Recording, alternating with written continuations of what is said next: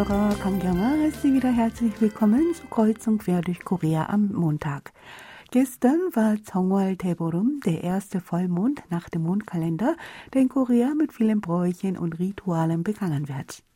Landesweit fanden vielerorts Feste statt, bei denen die Bürger und Touristen diese Bräuche erleben und bei traditionellen Spielen mitmachen konnten. Mehr darüber gleich im ersten Beitrag. Danach hören Sie die Meldungen vom Sport. Lee Eun-dong, Professorin für Koreanistik an der Freien Universität Berlin, ist der Ansicht, dass Koreaner den Blick der Europäer auf Ostasien, die Korea als Peripherie Chinas und Japans betrachten, überwinden müssten. Lee ist die erste Frau aus Asien, die zur Dekanin des Fachbereichs Geschichts- und Kulturwissenschaften der FU Berlin berufen wurde. Anlässlich des 140. Jahrestag der koreanisch-deutschen Beziehungen gab sie Yonhap News ein Interview. Mehr darüber im dritten Teil. Zum Schluss geht es um Kontroversen in der Indie-Musikszene über die Berechnung der Gage bei gemeinsamen Konzerten von mehreren Musikern. Nach etwas Musik geht es gleich weiter. Daybreak singt Es ist schön.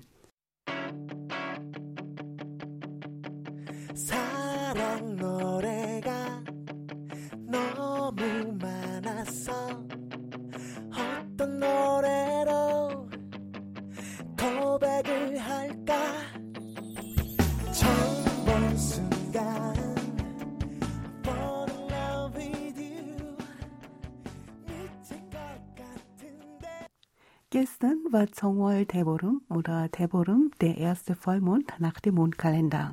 An diesem Tag werden besondere Speisen wie Ogukbab, Reis mit fünf verschiedenen Getreiden, zubereitet.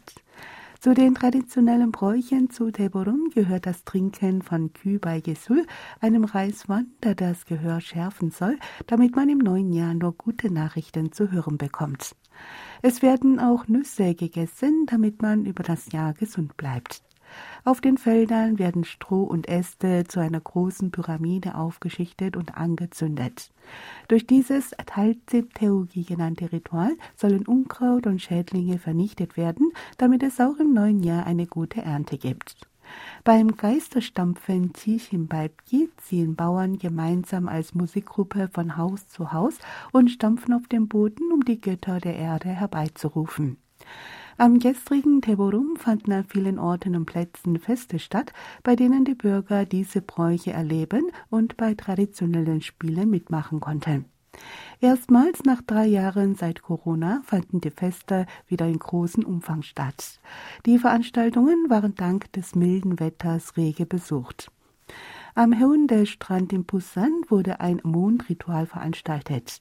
Im Anschluss daran wurde passend zum Zeitpunkt des Mondaufgangs um 5.20 Uhr eine Pyramide aus Holz und Stroh angezündet und das Ritual Talzib-Theorie begangen. Rund um den brennenden Haufen tanzten in Hamburg gekleidete Frauen und gaben eine Aufführung des Tanzes Kangang Sule. Im Folk Village in Jungin wurde ein Talzib angezündet, an dem Zettel hingen, auf denen die Besucher ihre Wünsche aufgeschrieben hatten. Die Sternwarte in Telzon war an dem Tag für Besucher geöffnet, die den Vollmond fotografieren wollten.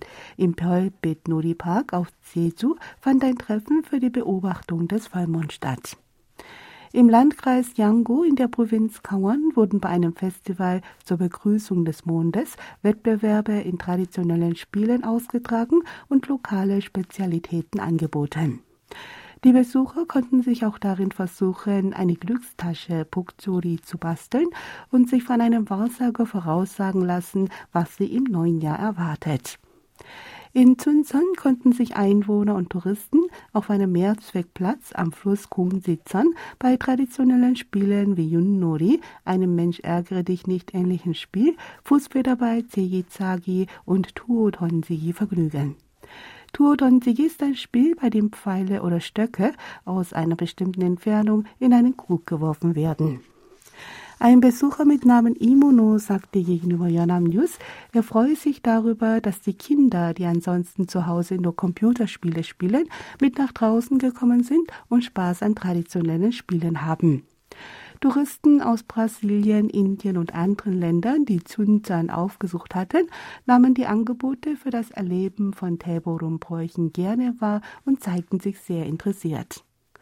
Die Bewohner der Ortschaft Zangmari im Landkreis Uksan in der Provinz Nordchungsan pflegten den Taeborum-Brauch Tapsimse, der seit dem ersten Jahrhundert vor Christus überliefert wird.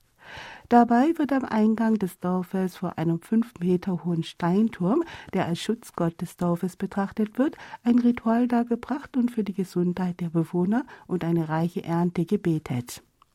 In der Ortschaft Hwayangli im Landkreis Hapsan in der Provinz Südgyeongsang wurde vor der Hwayangli Kiefer, die ein Naturdenkmal ist, ein Ritual für die Dorfgötter Tangsanse dargebracht. Im Namsan Hanok Village in Seoul fand ein Fest mit vielen Spielen und Ritualen statt. Auch wurde eine große Menge von Taeborum-Gerichten vorbereitet, die die Besucher probieren konnten.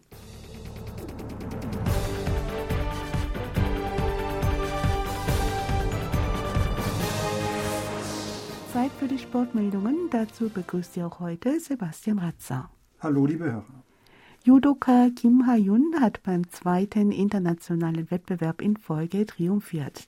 Die Südkoreanerin besiegte im Finale des Judo Grand Slam in Paris in der Gewichtsklasse über 78 Kilogramm Maya Akiba aus Japan durch Kampfrichterentscheid. Die Athletin hatte etwa eine Woche zuvor in derselben Gewichtsklasse den Grand Prix in Portugal gewonnen. Kim lieferte sich zu Beginn des Kampfes mit Akiba einen engen Schlagabtausch, bekam dann aber als erster eine Verwarnung. Zwei Minuten und 19 Sekunden vor Kampfende erhielten beide Kämpferinnen eine Verwarnung, womit sich für Kim eine nachteilige Situation ergab. Sie kämpfte offensiv und griff die Gegnerin immer wieder an, bis diese eine zweite Verwarnung erhielt und Gleichstand herrschte. Kurz vor Ende der regulären Kampfzeit versuchte sie Akiba mit einem Schulterwurf zu Boden zu bringen. Die Japanerin wich dem Angriff jedoch aus und erhielt dafür die dritte Verwarnung. Lee Jong-yun gewann in der Gewichtsklasse unter 78 Kilogramm die Bronzemedaille, ebenfalls nach Kampfrichterentscheid. Bei den Männern belegte Yun Se-go in der Gewichtsklasse über 100 Kilogramm den dritten Platz. Südkorea kam mit einem ersten und vier dritten Plätzen auf Rang 5 in der Gesamtwertung. Nun zur nächsten Meldung. Shorttracker Park Ji-won hat beim Weltcup in Dresden zweifach gewonnen. Der 26-Jährige siegte heute, koreanische Zeit, im zweiten Durchgang über 1500 Meter mit einer Zeit von 2 Minuten 18,263 Sekunden. Den Tag davor konnte er bereits über 1000 Meter triumphieren. Mit 868 Weltcup-Ranking-Punkten konnte er den Vorsprung auf den zweiten Hong Kyung-han und dritten Stephen Dubois weiter ausbauen. Die Weltcup-Rangliste wird anhand der Ergebnisse der ersten sechs Weltcups ermittelt. Nach dem sechsten Weltcup, der ab Freitag stattfindet, steht die endgültige Rangliste fest. Park Ji-won hat im Finale des zweiten Durchgangs über 1500 Meter eine überragende Leistung gezeigt. In der ersten Hälfte des Rennens wurde er auf Platz 2 zurückgedrängt, konnte aber in den letzten fünf Runden auf Platz 1 vorrücken und auch als erster ins Ziel kommen. Bei den Frauen gewann Hoffnungsträgerin Kim Gil-lee im zweiten Durchgang über 1500 Meter mit einer Zeit von 2 Minuten 38,406 Sekunden. Shim Sok-hye wurde in derselben Disziplin Dritte. Choi Min-jong schaffte es über 500 Meter auf den dritten Platz. Der in China eingebürgerte Shorttracker Im Hyojun mit chinesischem Namen Lin Xiaojun konnte über 500 Meter siegen. Im gewann zuletzt bei den Winterspielen 2018 in Pyeongchang in der südkoreanischen Auswahl die Goldmedaille. In der aktuellen Saison hat er sich im Trikot der chinesischen Auswahl zurückgemeldet und die erste Goldmedaille im Einzel im chinesischen Team gewonnen. Lin Xiaojun trug auch als letzter Läufer zum Sieg der chinesischen Mannschaft in der 5000 Meter Staffel bei. Die südkoreanische Männerstaffel wurde im Halbfinale disqualifiziert. Die Frauenstaffel mit Soo Min-jong, Shim Seok-hye und Kim Gon-hee belegte über 3000 Meter den dritten Platz. Und hier die letzte Meldung für heute. Die koreanische Anti-Doping-Agentur KADA hat mit der Anti-Doping-Organisation der südasiatischen Region Sarado einen Geschäftsvertrag abgeschlossen. KADA teilte heute mit, dass am vergangenen Samstag ohne Personenkontakt ein Abkommen unterzeichnet worden sei, mit dem Zweck, die fortgeschrittene Technik zur Verhinderung von Doping an Länder in Südasien weiterzugeben. Es sei damit die Möglichkeit geschaffen worden, Länder wie Bhutan, Nepal, Bangladesch und Sri Lanka zu unterstützen und mit ihnen zu kooperieren. Kada will die nötige Verwaltungstechnik und das Know-how der Dopingkontrolle an Sarado transferieren und verschiedene Austauschprojekte vorantreiben. Dazu gehört die Ausbildung von Dopingkontrolleuren, der Umgang mit medizinischen Ausnahmegenehmigungen in Krankheitsfällen, Informationen und Untersuchungen sowie die Erstellung von biologischen Athletenpässen. Als erstes Projekt werden Mitarbeiter der Kader auf die Malediven entsendet, die den besten Lektoren in Südasien eine Ausbildung geben. Der Vorsitzende des Ausschusses Iong-hee sagte, dass sich Kader über den diesmal geschlossenen Vertrag als Mitglied der Welt-Anti-Doping-Agentur um die Verstärkung der Fähigkeiten im Bereich der Dopingkontrolle in südasiatischen Ländern bemühen werde. Das war's für heute mit den Sportmeldungen. Tschüss, bis nächste Woche.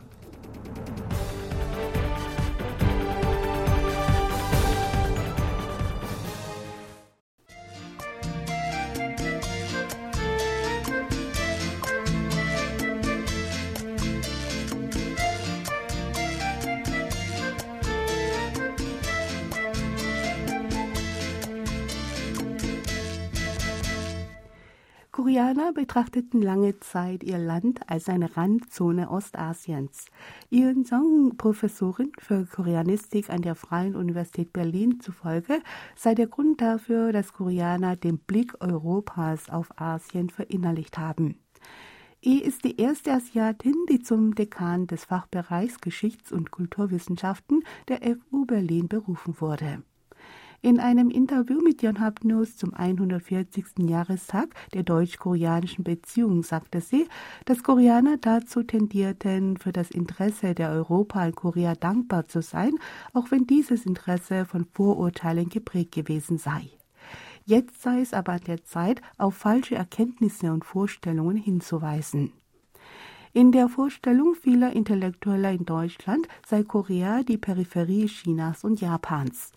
Junge Menschen in Europa, die sich für K-Pop begeistern, wüssten jedoch heutzutage über Korea Bescheid, auch wenn sie manchmal China oder Japan nicht näher kennen würden. Ilsung hofft, dass bis zum 150. Jubiläum der deutsch-koreanischen Freundschaft, wenn diese Generation der 20 und 30er die Stütze der Gesellschaft bildet, Vorurteile der Medien und der etablierten Generation beseitigt sind. E plant zu diesem Zweck mit Blick auf die Zeit nach zehn Jahren Dokumente zur Beziehung zwischen Deutschland und Südkorea und anderweitiges Basismaterial zu sammeln, zu ordnen und in einer Datenbank zu speichern. Die Datenbank soll Material zur Verfügung stellen, damit junge Menschen in Deutschland ihr Interesse für Korea vertiefen können und auch bei der älteren Generation Neugier für Korea geweckt werden kann.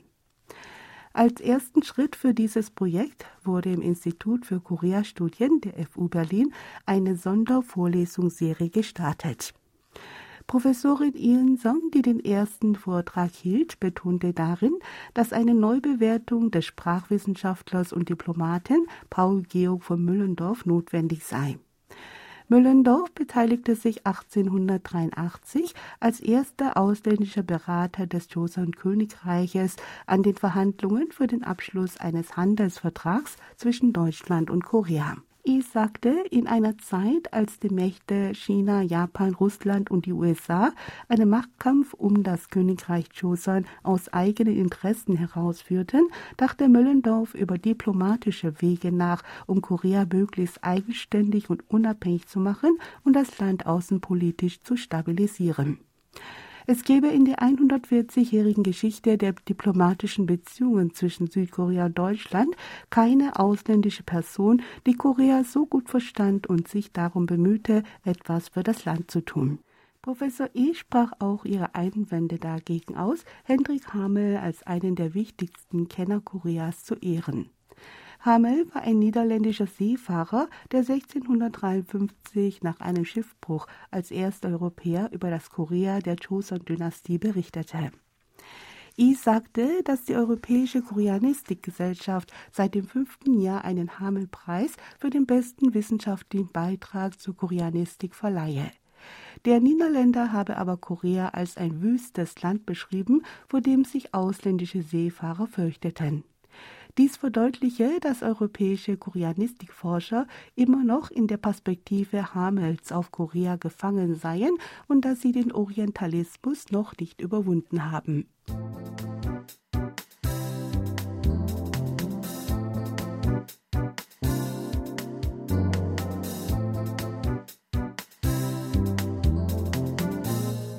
Über die bei Live-Konzerten üblichen sogenannten Counting-Gagen wird in der Indie-Musikszene derzeit heftig debattiert.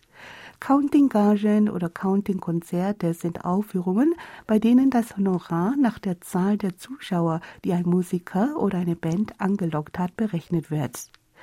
Die Zuschauer werden beim Eintritt nach dem Musiker oder der Band, für die sie gekommen sind, gefragt.